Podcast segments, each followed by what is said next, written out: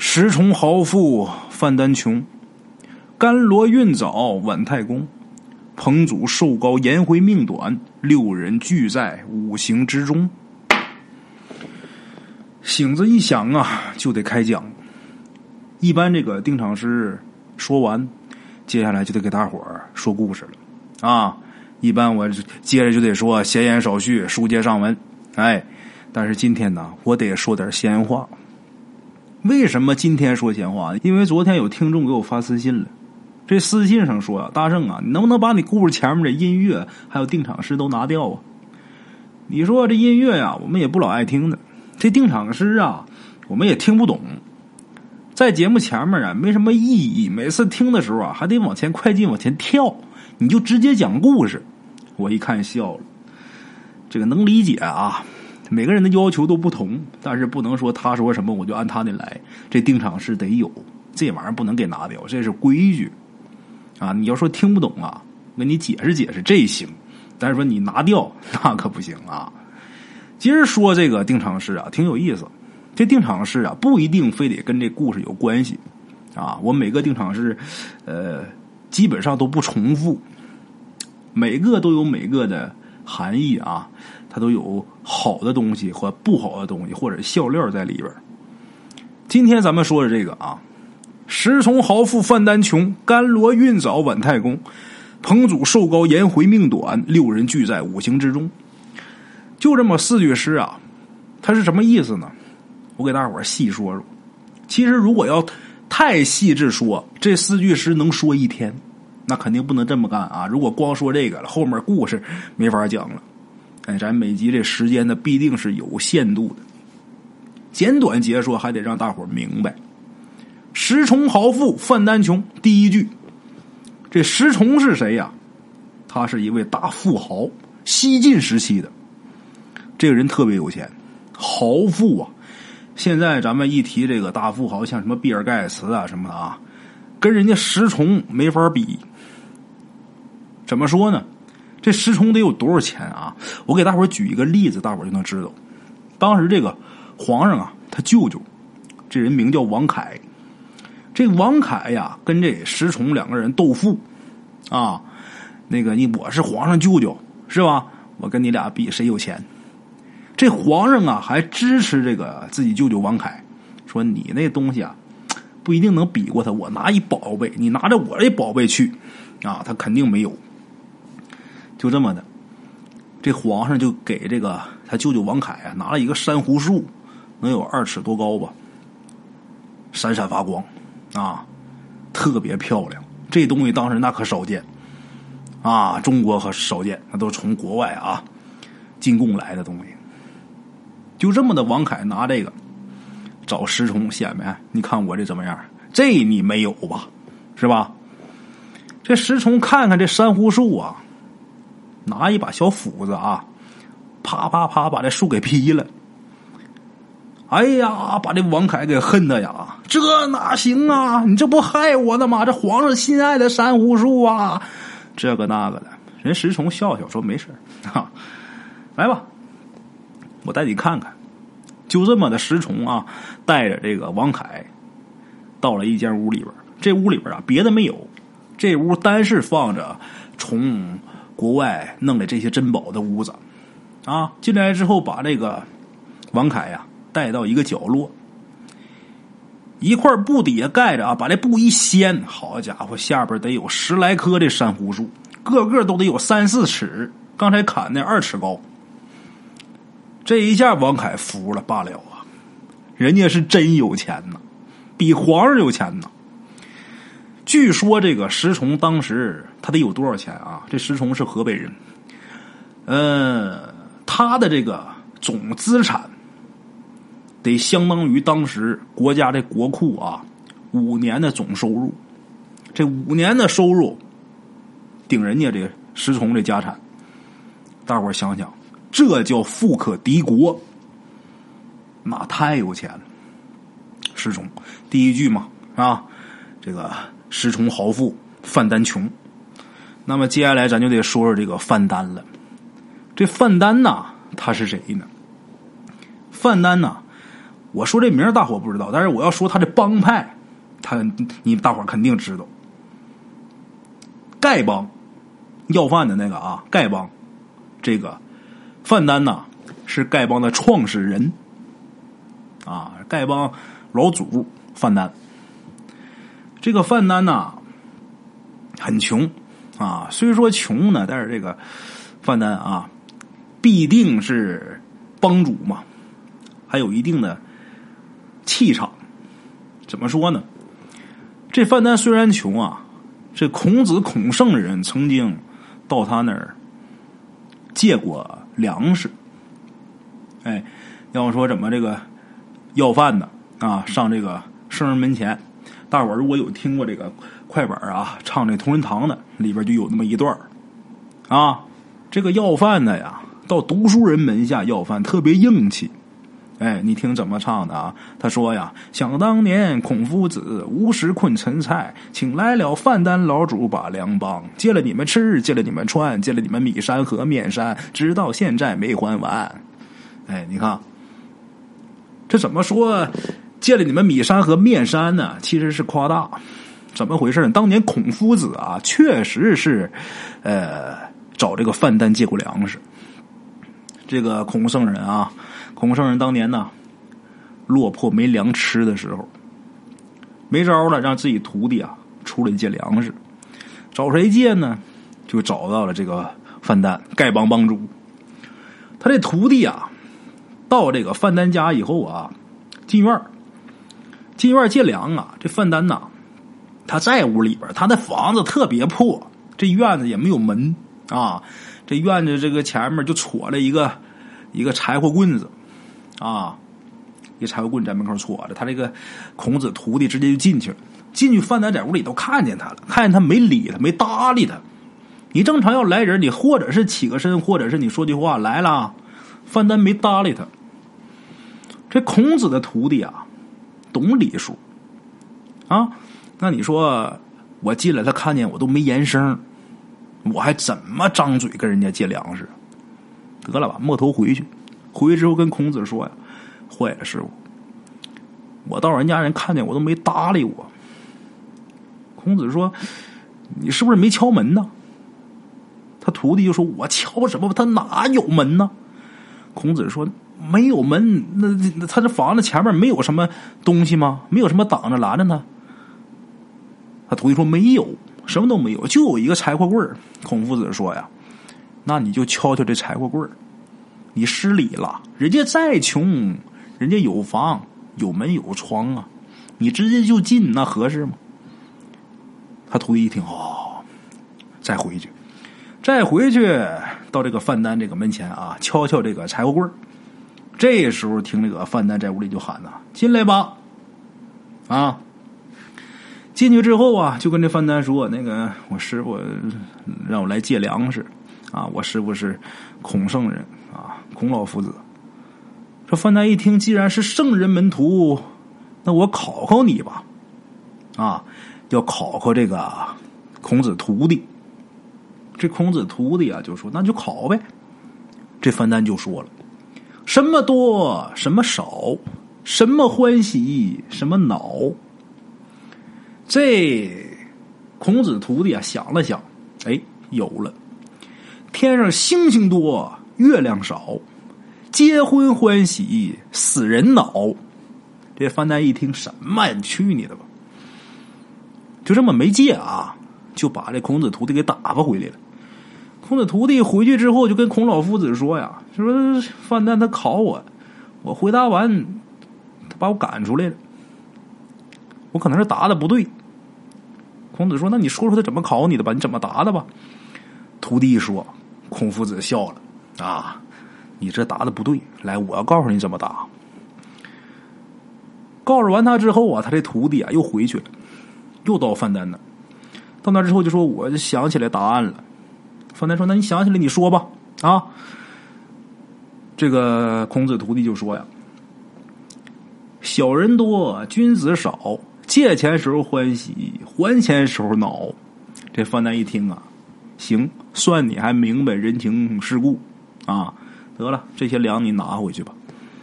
就这么的，这个孔子确实找范丹借过粮。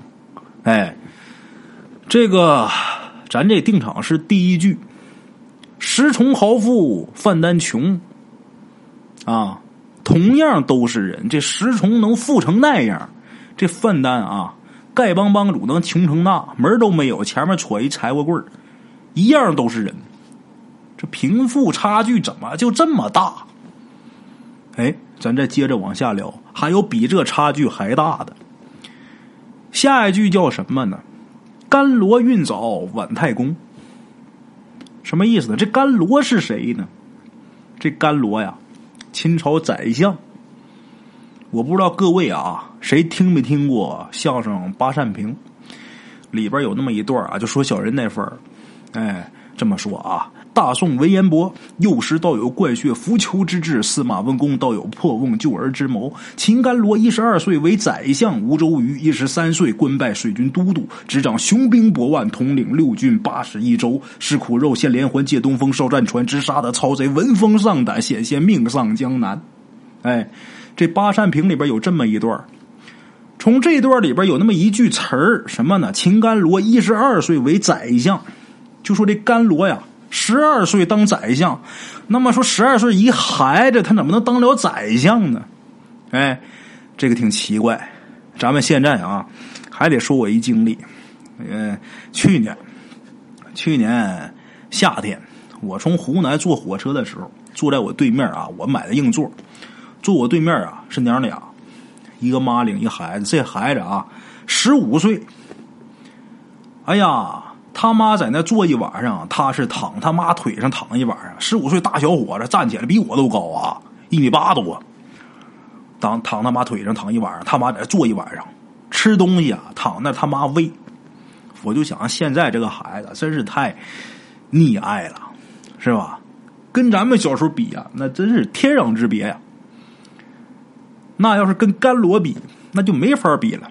这甘罗十二岁当宰相，那么他怎么怎么当上的啊？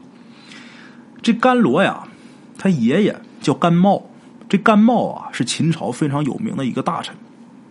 后来这秦始皇啊上来了，秦始皇上来之后呢，就想借助这个燕国的实力把赵国给灭了。这个甘罗呀，当时在丞相李不韦门下是门客。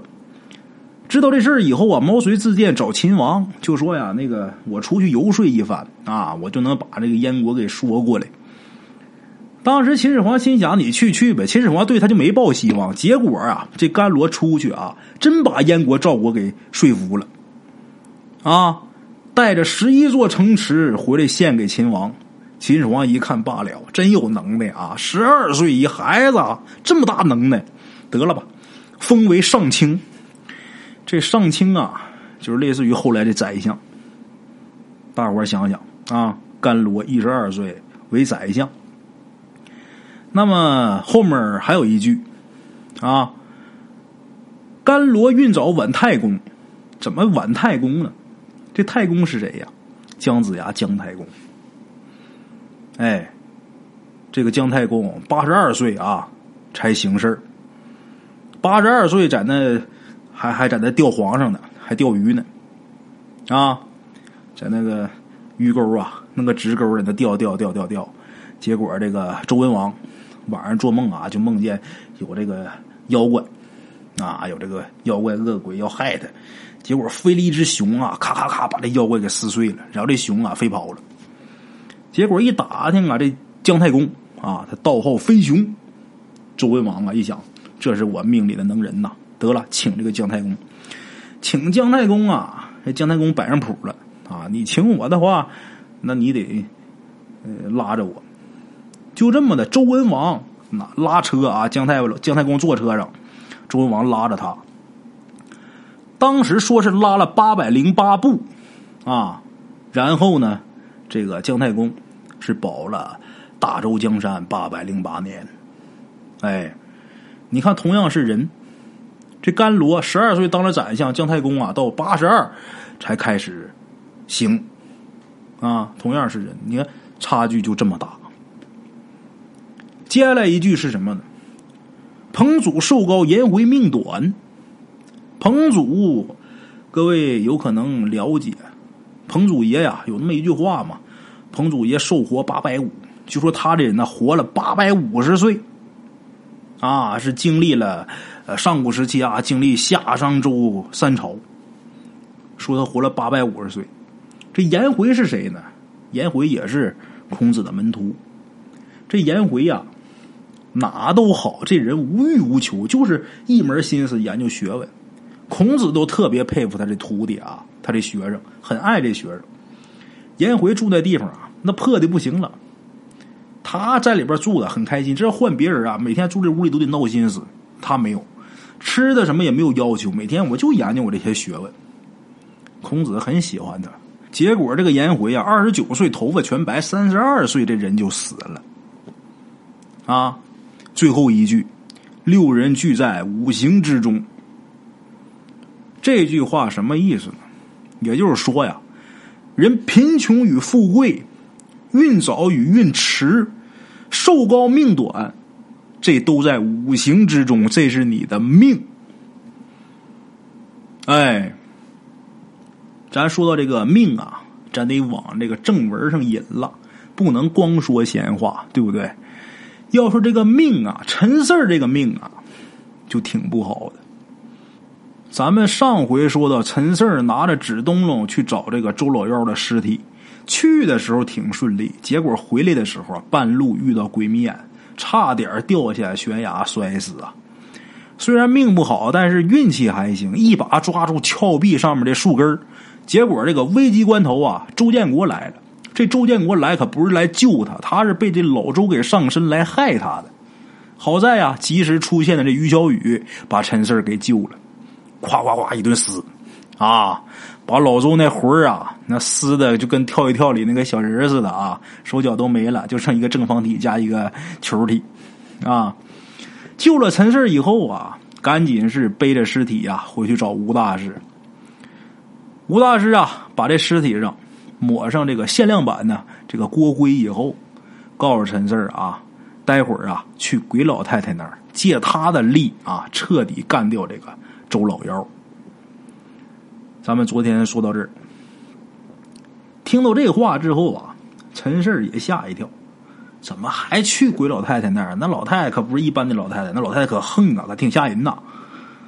这吴大师就解释就说呀：“我呀，想趁这个机会把鬼老太太的事儿啊也一并解决。”要不然的话，他一直留在那儿的话，这个村子啊，迟早还是要出事到时候啊，我们还得再来，就不如一就手，就把他这事也办了就得了。而且鬼老太太呀，也挺可怜的，死这么多年呢，就是为了等自己儿子，一直啊没到地下去报道去。这次啊，咱们就当做好事吧。听吴大师这么一说呀，陈氏也觉得这鬼老太太确实挺可怜。之前陈氏在那儿的时候，这鬼老太太就一个劲儿问啊：“是不是我儿子啊？知不知道我儿子去哪了？”这鬼老太太一大技能就是：“你是不是我儿子？”还有一大技能就是：“谁说啥我都信。”啊！陈氏啊，就跟吴大师说：“那既然这样，那咱就去吧，早点解决也早点轻松。”陈氏跟吴大师刚说完啊。准备去鬼老太太那儿啊！刚说完，外面啊，呼，灌进来一阵冷风，吹的陈四这鸡皮疙瘩全起来了。紧接着啊，就没有完全打开的这个院门跟这堂屋大门，突然间啪的一声全开了，瞬间全打开了。那窗户玻璃啪啪响啊，听得陈氏心惊肉跳啊！这明显就是有阴魂造访。果然呢。这时候啊，陈氏就看见这周老幺从院门那儿就爬进来了。这家伙看见陈氏以后啊，眼睛啊立马瞪多大，很愤怒啊。但是陈氏这回看他呀，好像没有之前那么凶了。这时候于小雨呀，第一时间就跑出去了。于小雨也能感受到啊，这周老幺没之前那么厉害了。然后这于小雨跑出去就冲这个周老幺大喊一声：“你还敢来呀！”这周老幺这脸上啊，也是显得挺害怕，而且还下意识的往后退了一下。这明显呐，他是怕于小雨。这不对吧？这之前这于小雨在他面前呢，毫无还手之力呀。陈氏后来一琢磨啊，看来吴大师这锅底灰呀，起了作用了。周老幺往后退了几步之后啊，就没再退，然后就跟于小雨说：“于小雨，你跟我拜了堂，那就是我周老幺的女人呐。不过在跟你洞房之前呐。”我得先杀了那个阴阳先生，还有那个小杂种。于小雨这时候笑了，就凭你呀！现在我是斗不过你们，不过我找帮手了。七婶，我找着你儿子了，他就在里面。听着这话呀，陈氏吓一跳。等这周老幺刚说完，这外面啊，就响起了一个熟悉的声音。我儿子在哪儿啊？一听这声音呐，鬼老太太来了，这七婶儿。陈氏真没想到，这周老幺居然把鬼老太太给找来了。不过这周老幺把他找了也行，还省事儿了呢。要么一会儿我还得背着这尸体我到处跑，就得了，一救手都来挺好。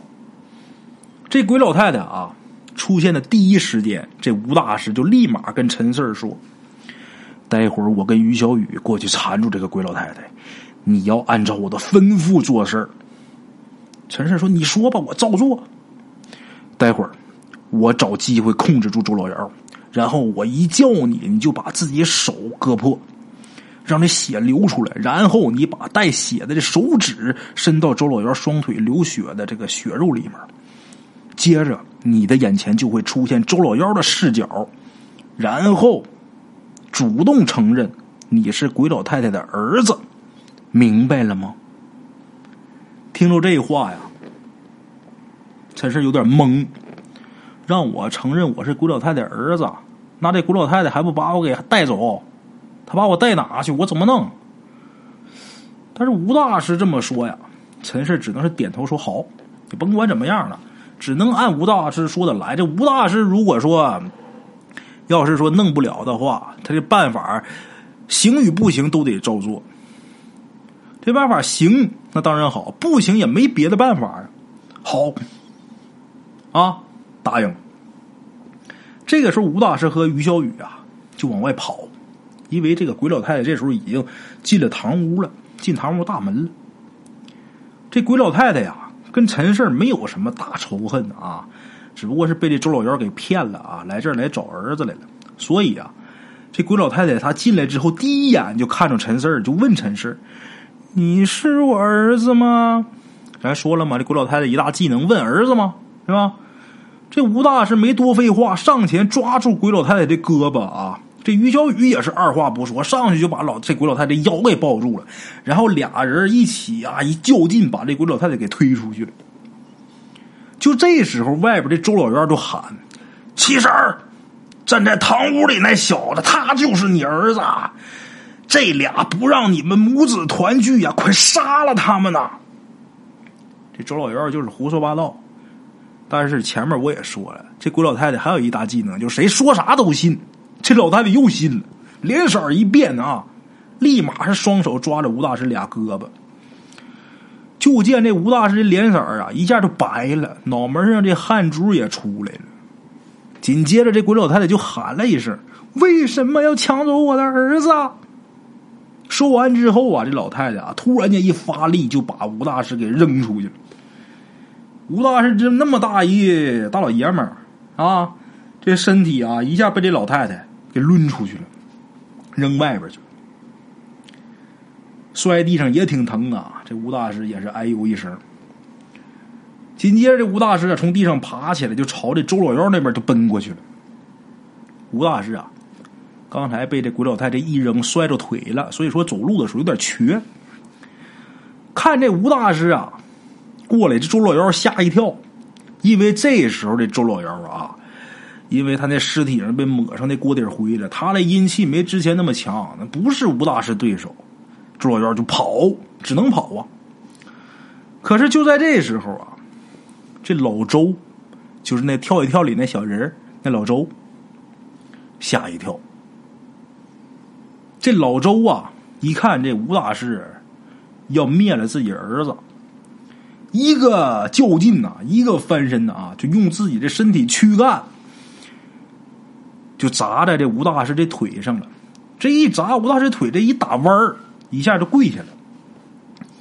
然后老周就喊呐：“老妖啊，快点跑啊！”这周老妖没耽搁啊，立马就朝院门外跑。看这情况，陈氏急坏了啊！好不容易周老幺自投罗网，这要让他跑了，下回上哪儿找他去？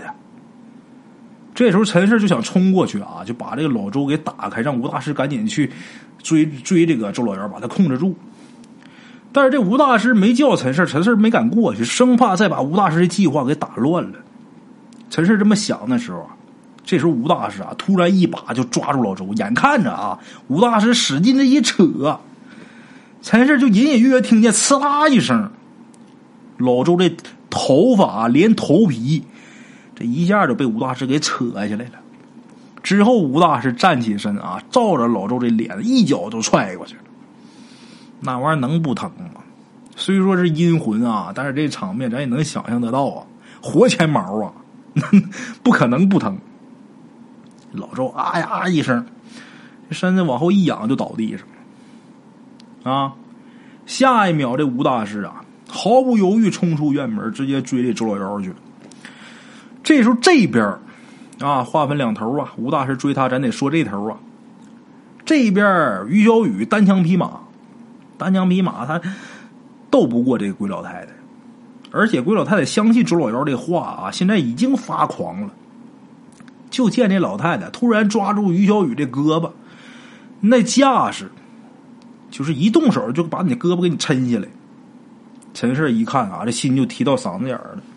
然后也顾不了那么些，就喊一声“别”，那意思就喊“别，你别动嘛，你你别撕，停手的意思。”这老太太一听陈四这声啊，还真就不动了，转头就看，看陈四儿子啊，你刚才是跟妈说话呢吗？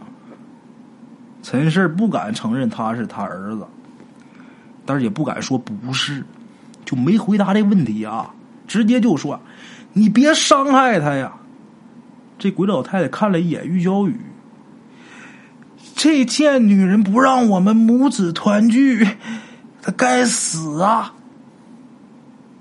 说完“该死”，的老太太又要动手，陈氏赶紧又喊一声：“你要敢伤害她，我就不见你了！”这陈氏这脑子也真快啊！这鬼老太太呀。感觉出来了，这是陈氏是默认呢，他就我儿子这意思。陈氏一说这话呀，这老太太呀就不敢动了，还真被陈氏给吓着了，立马就说：“别别，妈不伤害他，妈不是妈是放开他。”鬼老太太把于小雨给松开了。陈氏这时候就跟于小雨说：“啊，你赶紧出去找吴大师。”听说这话呀，于小雨很着急，看那意思，就那扔你一个人怎么办呢？啊！但是陈氏啊，可很坚决，没有让于小雨留下这意思。陈氏害怕这鬼老太太说不上什么时候反性子，万一再动手呢，真把他给撕吧怎么办呢？是不是？这玩意儿也缝不到一起去呀！啊，那边还一个老周在那躺着呢。这老周，你说要从中作梗，要挑唆这鬼老太太几句，那这事儿说不定了呀。陈四赶紧喊。你赶紧去找吴大师，叫你走你就赶紧走，你哪来那么些废话？咋的？你家老爷们说话不好使还咋的？陈氏刚说完，老周那边啊立马就喊：“老妹子，快点弄死那个贱女人呐！就是她勾引你儿子，让你儿子这么长时间都不回去看你呀！”听着这话呀，陈氏心里一惊。果然呢，刚才猜到了，老周这老王八蛋果然背后捅刀子。这时候这鬼老太太呀，扭过头去去看老周，而且啊还认出老周了。你是周老哥啊？是我呀，老妹子，快点弄死那个贱女人呐！只要你把她弄死，你儿子以后再也不会离开你了。快呀！这鬼老太太好像真认出老周了，立马的眼睛就看向于小雨啊，表情一变，那又要动手撕，真把陈氏吓坏了。陈氏啊，正打算出面啊阻止这个鬼老太太的时候。这时候就见吴大师急急忙忙从院院外啊院门外边跑进来，这双手抓着周老幺的背呀，进来以后，这吴大师一把就把这个呃周老幺就给扔在地上了，周老幺这魂儿就给扔在地上了。这家伙双手撑地，好像是要爬起来，但是爬不起来啊，动不了，就他这个身体呀。就好像固定在那儿一样。这个时候啊，这周老幺动不了，就骂吴大师：“你这该死的阴阳先生，你王八蛋狗东西，我要杀了你，杀了你！”这吴大师也没搭理他，你你现在也就剩骂我的本事了呗。从身上拿出一根针，二话不说，立马就把这针啊，就给扎进这周老幺脑袋里边了。往上一扎，拿手背儿梆这一拍，这针进脑袋里了。原本这周老院不在那骂骂咧咧的吗？是吧？瞬间就闭嘴了，一下周老院就趴地上了，都不动了，不知道怎么了。这吴大师控制住这周老院以后啊，就对陈四就喊：“快点儿！”陈四立马就明白吴大师这意思了。然后就跟鬼老太太还说一句呢：“你别伤害他啊，否则的话你就别想找到你儿子。”说完这话，陈氏赶紧跑到周老幺他那个尸体旁边，他那魂儿不是被吴大师给定在这个院子里边了，他尸体可在这个屋里。陈氏赶紧啊跑到这尸体边上，把这个棺材钉拿起来啊，都没犹豫，直接把自己的中指唰就给划破了，一下这血就下来了，这劲儿使的有点大，划的有点深，这血哗哗就下来了。陈氏顾不上疼啊，也顾不上埋汰，就把这带血的这手指啊，直接就插到这个周老幺这个双腿流血的那个地方。这手一下就伸进去了，这手一伸进去，陈氏这眼前啊一下就黑了。紧接着，陈氏就看见自己啊，他这个就眼前这画面立马就变了。好像是躺地上，还看见这鬼老太太跟于小雨了。只不过这时候啊，都是侧对着陈四，好像是在朝其他方向看一样。啊，对，刚才吴大师说过呀，我把这带血的手指要伸进去，我眼前的景象就会变成周老幺的这个视角啊。那我现在看到的，也就是周老幺这个眼睛看着的。紧接着，陈氏就直起这身子，让自己这视角变正啊，然后再往堂屋里边一看，陈氏妈居然看着自己了。陈氏这个他自己啊，这个躯壳现在是在堂屋呢，堂屋里呢，在周老幺尸体边上，这手在那伸着呢，一动不动。陈氏明白了，我我现在这个魂儿。跟周老幺这个魂儿现在是连通的，而且我能控制他，也就是我上了周老幺的身。陈氏急忙看着吴大师，吴大师这时候啊，点点头，啊，那意思按照计划进行。陈氏没耽搁，赶忙开口啊，就跟这鬼老太太就喊：“妈！”陈四喊了一声“妈”，因为这是之前吴大师让他说的嘛。妈这一声喊出来之后，这声音是从周老幺的嘴里边发出来的，而且这声音也很像周老幺。陈氏当时啊，听见自己这声怎么变成周老幺这声啊，也是吓一跳。后来一合计啊，我上他身了吗？是吧？旁边这老周啊，就这个跳一跳的小人啊，在旁边那也惊呆了啊！老幺，你发什么神经啊？别乱喊！”陈氏也没管他，继续对这鬼老太太就喊：“妈，是我！”这鬼老太太一听有人喊喊妈，立马就转过身来呀，一眼就看见这个周老幺了。啊，这老太太呀，就看着周老幺。老幺啊，你刚才叫我啥？妈，我是你儿子周甲。这话一说出来啊，陈四耳边就有一个声音，吴大师的声音。陈四，对，就这么说啊。现在你照我说的，我说一句，你重复一句。妈，二十年前呐，我出去打工，然后啊。想挣钱娶媳妇儿，再给您呐生一大胖孙子，让您老啊在家好好等着我呀！您忘了吗？陈氏心里清楚，这些话肯定是吴大师从周建国他嘴里边问的，哎，就是为了让这鬼老太太相信。果然，等陈氏用周老幺这嘴巴把吴大师刚才说那个话重复一遍之后，这鬼老太太愣住了，再没发狂。变得呀，就跟刚才来的时候啊一样安静。妈，儿子不孝啊，还您老在家受了苦了，还变成现在这样啊！这鬼老太太这时候啊，也是一张哭脸呐，声音都颤抖了。妈，没事啊，儿啊。妈一直没你信儿啊！妈到死这心里头始终放不下呀。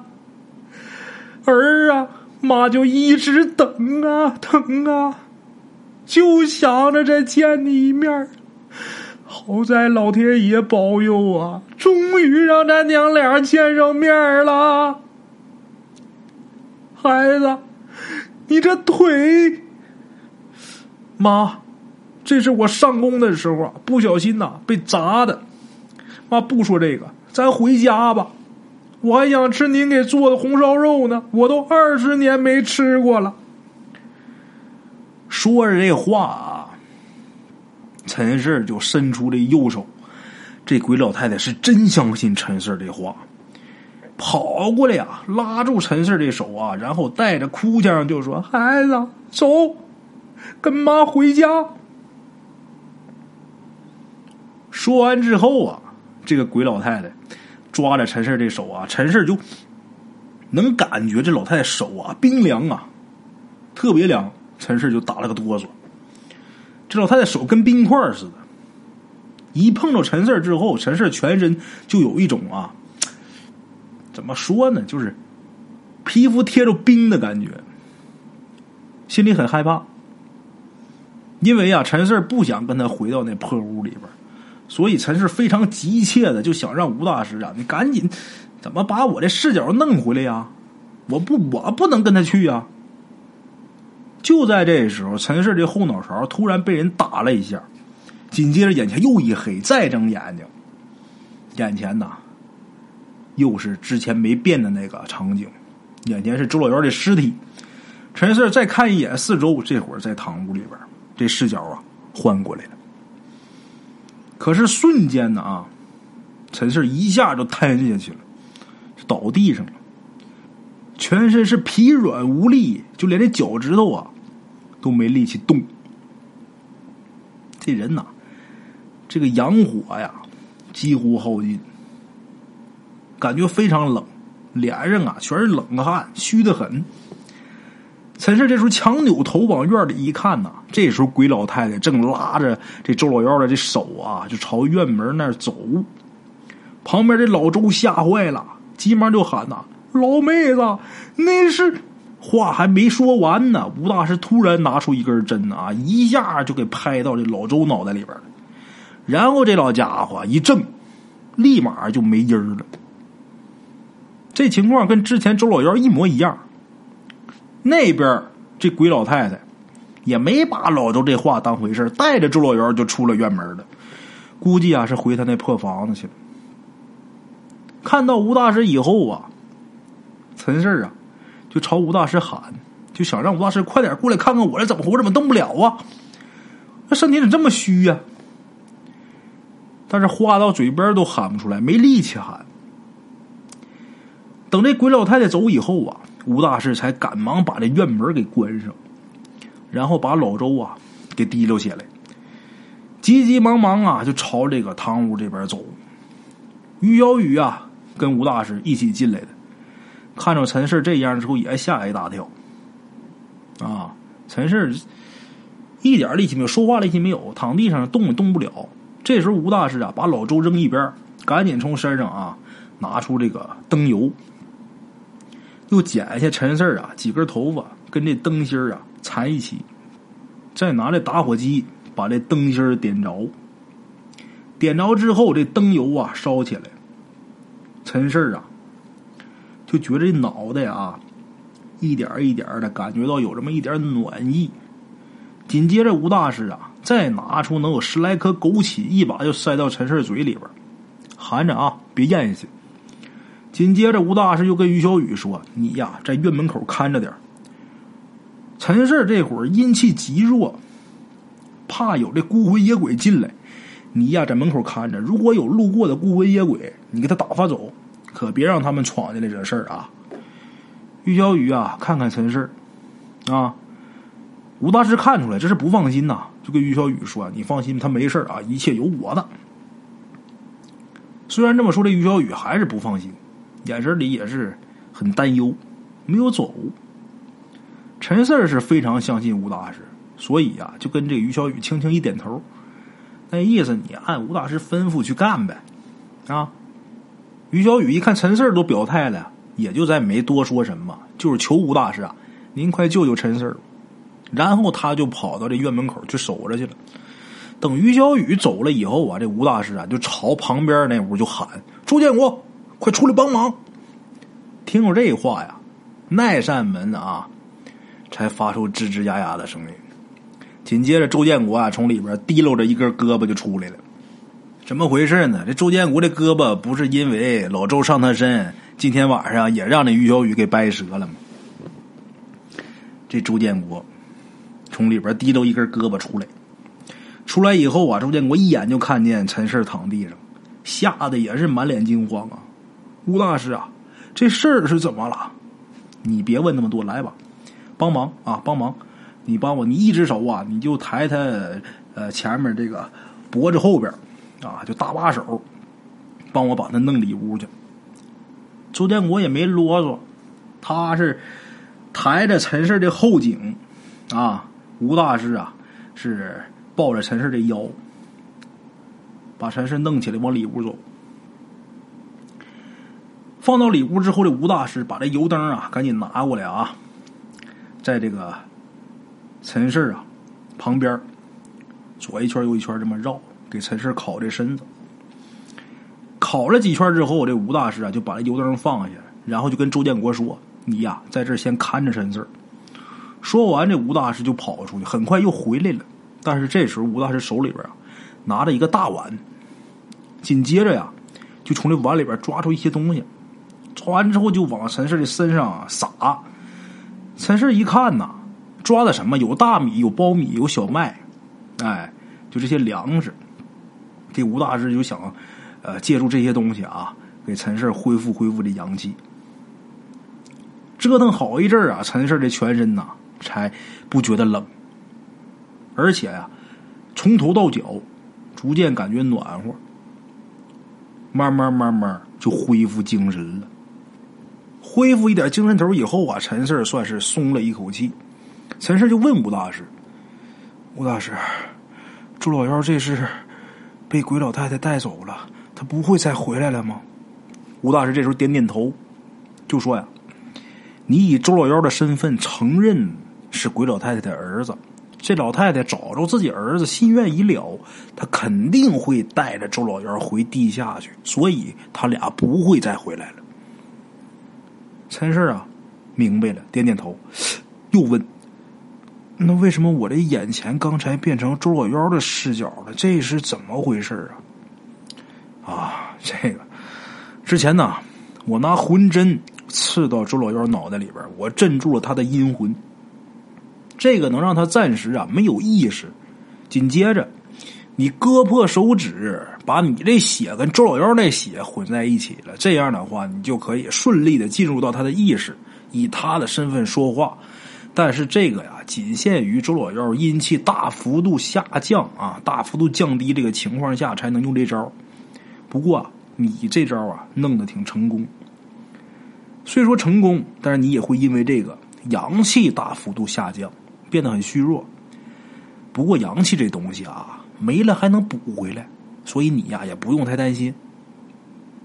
这事一听罢了，原来是这么回事这时候站在旁边的朱建国啊，一脸蒙圈，就问吴大师：“你你俩说啥呢？”这吴大师也没跟他解释，说：“你呀，放心吧，从此以后啊，你们家太平了，再没事了。”听着这话呀，这朱建国呀，眼泪下来了。这点糟心事总算是完事了，太好了，确实好。这吴大师说呀。你也赶紧找大夫，把你那胳膊呀先弄上吧。说到这儿啊，这个周老幺这部分就给大伙呢说完了。这个可恨的周老幺啊，总算是把他给解决了，他不能再作祟了。那么接下来呢，就是把周老幺这尸体呀装到棺材里边，让这棺材。变成横死官，然后呢，引秦府那个小圆帽那怪人出现。他只要是一出现，陈氏吴大师就可以顺藤摸瓜，再入秦府。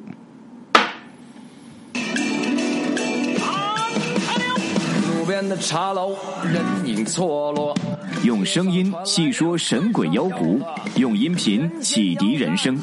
欢迎收听《大圣鬼话》。Hello，大家好，我是主播孙宇。吃完了饭，然后就回到自己的课室上啊。回到课室有喜马拉雅、百度搜索《大圣鬼话》，跟孙宇、孙大圣一起探索另一个世界。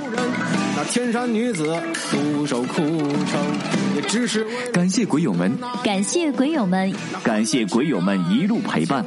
大圣鬼话，见字如面。欲知后事如何，且听我下回分说。